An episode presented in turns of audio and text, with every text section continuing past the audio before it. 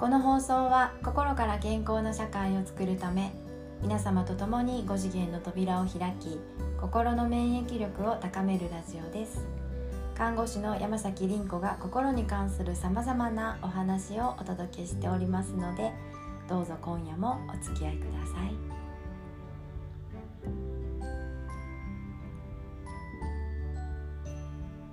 こんばんは、えー、さて今日はですね、えー、朝から熊本の豪雨の被害が出ておりまして、えー、ちょっと心苦しい状況ですね。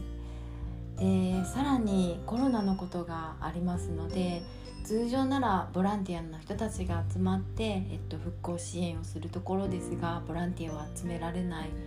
しかも、えっと、避難所にもね集まると3密になっちゃうということで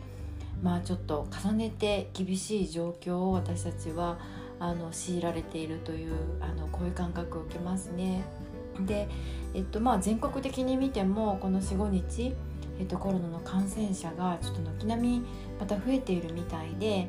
えっと、もう実は第2波が始まっているっていうふうにも言われてます。で、えっと、今日はですね、えー、コロナ第2波に備えるならばこれ、えー、情報免疫力ということについてお話ししたいと思っております。よろしくお願いします、えー、私たちはやっぱりね感染したくないという気持ちが、えーと、強くあります。でそのおかげで、えっと、予防という意識が高まってる。これは非常にいいことなんですね、えー、今までは悪くなったら病院に行くというこういう認識しかなかったのが、えー、みんなが予防意識するっていうのは非常にあのいいことなんです。ただ、えー、気になるのはですね 非常にマスクに頼っている人が多すぎるっていうことなんです。これねマスクに頼るのは大きな勘違いです、えー、マスクの効果っていうのはですね、えー、ウイルスが通るのでマスクのあの目をね網の目をねなので予防にはなってないんですねで、えっと、自分があの吸い込むのは吸い込んじゃいますただ、えっと、咳をする側が、えっと、咳をした時に5メートルぐらいねウイルスが飛んじゃうので、えっと、これを、まあ、若干抑えられるっていう程度のもので、えっと、でもやっぱり菌は出てるんですよね。あのなのでマスクをしているしていないっていう、えー、大事なことなんですがここに頼っちゃうというのはあの大きな勘違いです。でなぜこの話をしようと思ったかというと、えっと、知り合いから、えー、昨日聞いた話なんですが、えっとね、自転車に乗った時にたまたまちょっとマスクを忘れてたらしいんですねカバンには入ってるんだけどし忘れてたそうでそうすると走ってたら前から、え、男性2人が歩いてきたらしくてでそれがなんか立ちはだかるような感じになっちゃったらしくてね。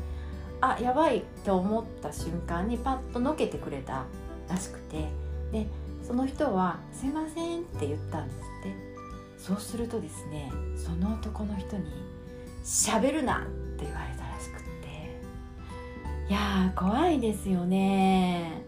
マスクをしていないと攻撃されるっていうこういうことですかね。なんかニュースででもねえっとたまたまマスクをせずになんかバスに乗っててコホッと咳をした人がバスから引きずり下ろされたっていうような話も聞いたことがあります。これはねあのちょっと勘違いすぎます。えっとマスクは、えっと、予防効果は非常に低いのでマスクをしていないからといって、えっと、その人を非難するのは誤りですとまあ安倍さんがねマスクを配っちゃったのでそれでなんかマスクは大切みたいな 認識がね広まったっていうのもあると思うんですけどね。あのえー、マスクはですね例えばあの病院なんかでね働いてるとこれよくわかるんですね。うちの、まあ、ナースたちにもお話をしたらみんな「うんうん」って言って笑ってうなずくんですけど実はナースの中にもマスクする派とマスクしない派がいるんですね。で私はもうマスクをすると息苦しいし暑苦しいしでコミュニケーションがやっぱりやりにくいのでマスクしない派だったんですね。でマスクする派の人は一年中している人がいるし、えっと、もうあの10月ぐらいになったらもう当たり前のように毎日毎日必ずマスクをするっていう人もいます。まあ、病院ではマスクは常時置いてあってでもうそれはもうみんなが使えるっていうのが当たり前のようになってたので、えっと、病院に行ったらまずマスクをつけるというこういう習慣をね、まあ、作っている人もいました。ところがですねあの気になるのはねこのマスクしている人って大抵風邪ひくんですよね。大抵です。そしてしかもねあの割と早いうちに引くんですよね。これ非常に不思議なんですよね。いや不思議じゃないんですよ。私はもう理屈知ってますよ。だけどあの必ずそうなってることに気づかずにまたずっとマスクしてるんですよね。まあそれ効果あるのかなと思ってるんですけど。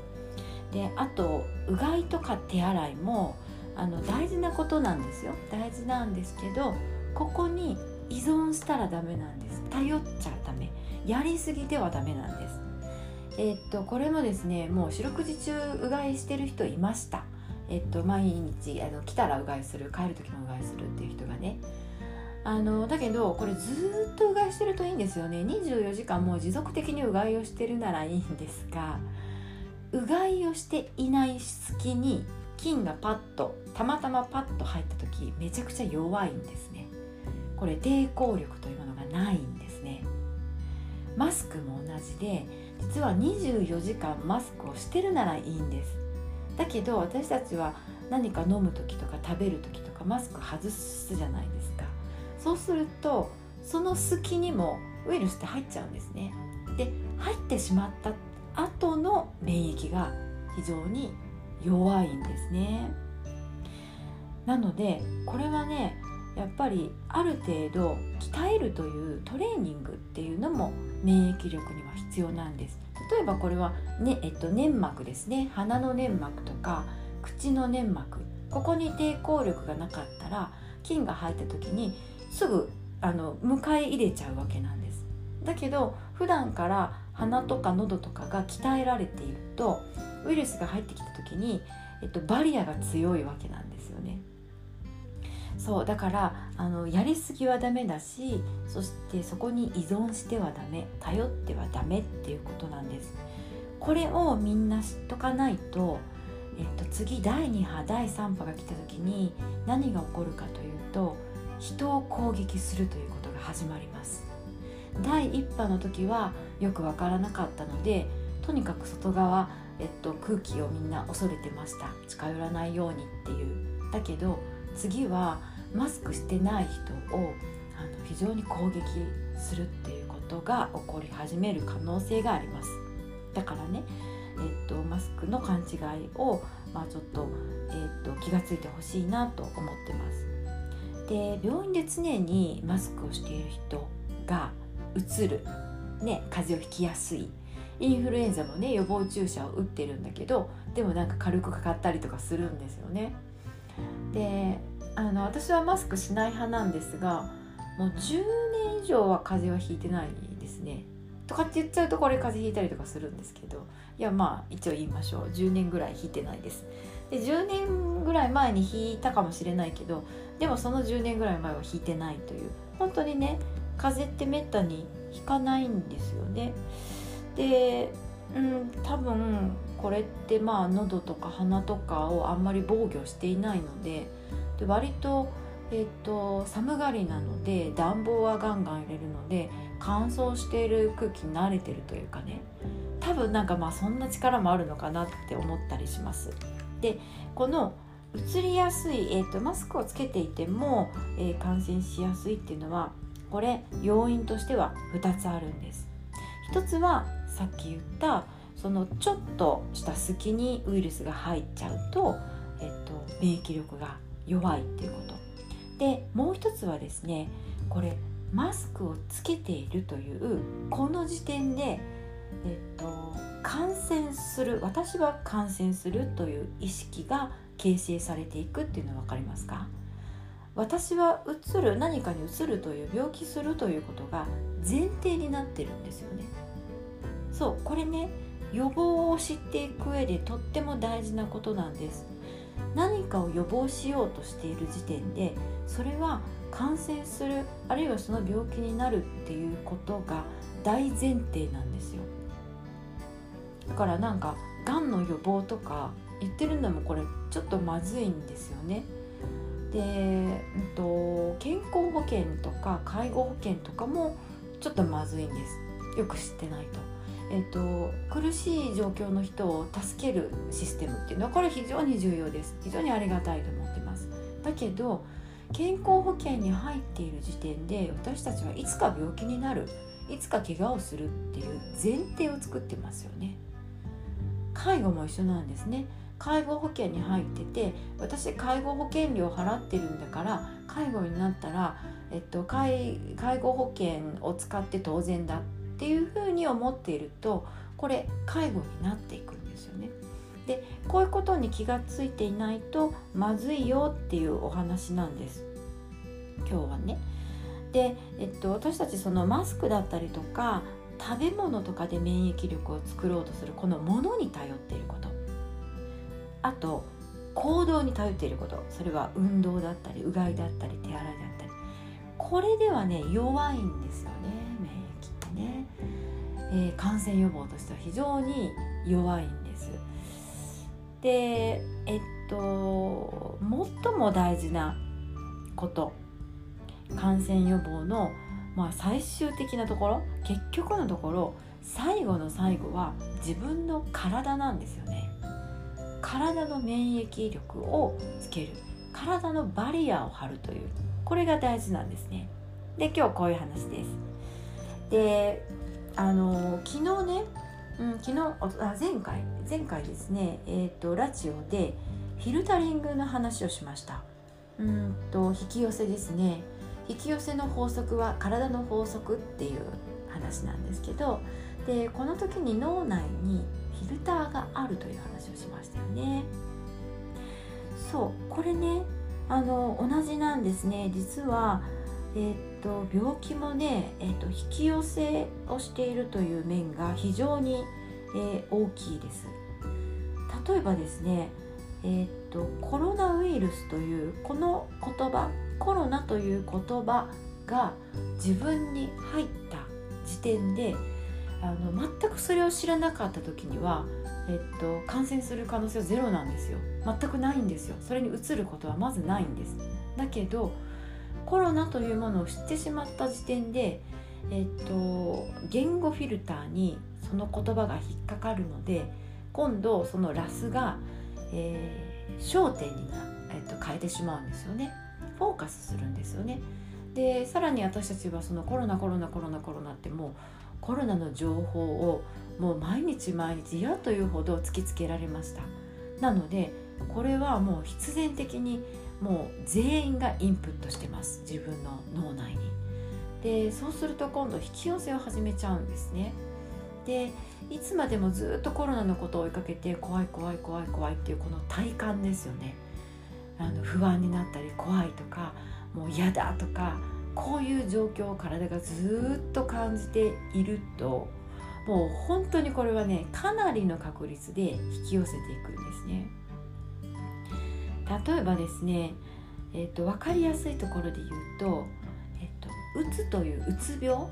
の「うつ」という言葉を知らなかった時まだ日本中に広まってない時っていうのはうつ病は、えーと、とめったになかった病気です少なかったですところがえっと何十年か前に2 3 0年前に多分ねバブルが崩壊した頃ですね、えー、その頃に非常に病む人が増えたんですよね。でえっと、厚生労働省がですね非常にこうなんか広告を出したんですよね。あなたうつではありませんかと。でこういう症状があったら早めに心療内科を受診しましょうと、ね、でこれまあ予防なんですが、えっと、それを見た人たちはですねあれ？うつってこういうことなの？えじゃあ私うつかもしれないっていうことで、えっと、心療内科に行った人がすごい増えたんですよね。で私は鬱かもしれないと思っている人が喋っている状況って本当にこれ鬱なんですよね。でまあうつ病ってねこうあんまりこう検査データとかで、えーと、客観的データで、えーと、診断するものではなくて本当にその人を見て診断するものなのでこれ非常に危ういんですよね。でえっとこのねフィルタリングっていうのがあの非常に病気には関連してるんです。もう一つ言うと,、えっと例えば更年期障害もそうですね。更年更年期という言葉で今検索するとずっと更年期障害の話ばっかりです。どの記事も。多分5ページぐらいめくっていてもずっと更年期障害の記事なんですね。なので更年期で調べた時にもうあ更年期障害になるんだという認識がみんなにインプットされちゃうわけなんです。で更年期になって体に変化が起こり始めるとああ更年期障害だってなっちゃうわけなんです。この更年期障害というこの言葉を知らなければ私たちは更年期障害にはならないんです。ただの体の変化なんですよ。これはねもう体の変化なので年を取って体が熟していって変化なのでね、えっと、いろんな症状が起こるのはごく普通のことなんですよね。でそれを更年期障害とこう病名をつけてですねどんどんどんどん、まあ、重症化していくという、えー、こういうシステムに自分を入れちゃうという。あのこれ本当にね引き寄せなんですよね。その人はもちろん無意識でやっていることでしょう。だけどありとあらゆること情報を仕入れていってそして体は自分が思い込んだ通りに再現していくので非常に体はあなたの思考に従順です。とっても素直に従うのでこうなるんじゃないかこうなるんじゃないかあるいはこうなったら嫌だなこうなったら嫌だなと思っているとそれを実現するんですね。そう。なので私たちはこのフィルターにまずその入れないようにするというのが大事なんですね。じゃあフィルターに引っかからないようにするためにはどうしたらいいかなんですがこれね脳のフィルターが非常に緩んでいる時その膜が緩んでいる時うん例えばリラックスしてる時です寝起きとかトイレに座ってる時とかあとまあ高速道路でずっとこう緊張して運転してサービスエリアでふわっと力抜けてる時とかあとご飯食べてる時とかぼーっとテレビ見てる時あるいは本読んでるかこういうリラックスしている時ですね。寝る前もそうですね。こういう時にふっとコロナのニュースが入ってくると自分に入れちゃうと、えー、これはインプットされてしまいます。なのでむやみにコロナの記事を見ない。むやみに病気のことを調べないっていうことなんです。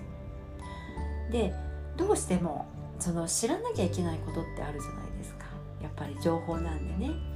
えー、人との話のためにね。でどうしてもその情報が必要なんであればまずは見る前に心構えをする。それはねゴロゴロしている時にスマホにパッとこうニュースが入ってきたからってパッて見るんではなくって見る時はちゃんと目を覚まして、えー、とちゃんと座って体を整えてから見る。あの体を整えるっていうのは心を整えると同じなんです。等しいんですね。なので座ってちゃんとスマホを見る。ちゃんとパソコンを見るっていうあの見ようと思って見るっていうこういう準備ですね。で3つ目。見る前にはあの自分に言葉をかけてください。えー、私は大丈夫という。そう。この時に私は感染しないとかはダメです。否定形は脳は通じないんです。感染という言葉が入っている時点で感染を実現するのでね。なので私は大丈夫って体に声をかけてうんうんって確かめてください。3つ目ねこれね。そして4つ目記事を見るときは感情を抱かずにふーんふーんへーとかって言いながら見てください。いやー怖いとかどうしようとかえーまたとかこういうふうには思わない。淡々と記事を見る。あるいは淡々とニュースを聞く。そして5つ目。記事を見終わったらああなんか大変そうだなっていうあの他人事のように感想を言ってください。いいですか？1つ目。むやみに記事を見ない。2つ目。見る前に心の準備。つまりそれは体を整える。ちゃんと座る。3つ目。私は大丈夫と体で声をかけて確かめる。4つ目。見ている時は「ふんへー」って言って感情を抱かない。5つ目。見終わったら他人事のように大変そうだなって感想を言う。こうするとあなたのフィルターには、えっと、入ってきにくくなります。そういうふうにしてね自分の脳内に言葉がむやみやたらに入らないようにしてください。これが自分の体の 最後の感染の砦です。で、えっと、YouTube の動画でですねですね、えっと、もう少し詳しく、えっと、私の経験を交えて話をしていますので是非 YouTube で、えっと、フィルタリングという記事を、えー、探してみてください。新型ウイルスをあと守る、えー、予防するっていうので、えっと、フィルタリングのコツっていうのを挙げてます。はい。そんな感じで、えっと、またねみんなで、えっと、予防に入っていきたいなとえーと、前回と同じパニックを繰り返すのではなく私たちは賢くなりましょう。はい。以上です、えー、そうですね。寝る前はですねえー、っとコロナの第2波がない場合のことを想像しましょう、えー、8月9月10月11月12月私は年内にこういうことをやりたいなと。こんなことができたらいいなって。これをやったらきっとこんな風に進んでいくだろうなっていうこういう楽しいことをね寝る前は考えてください。はい今日今日もお付き合いくださりありがとうございました。おやすみなさい。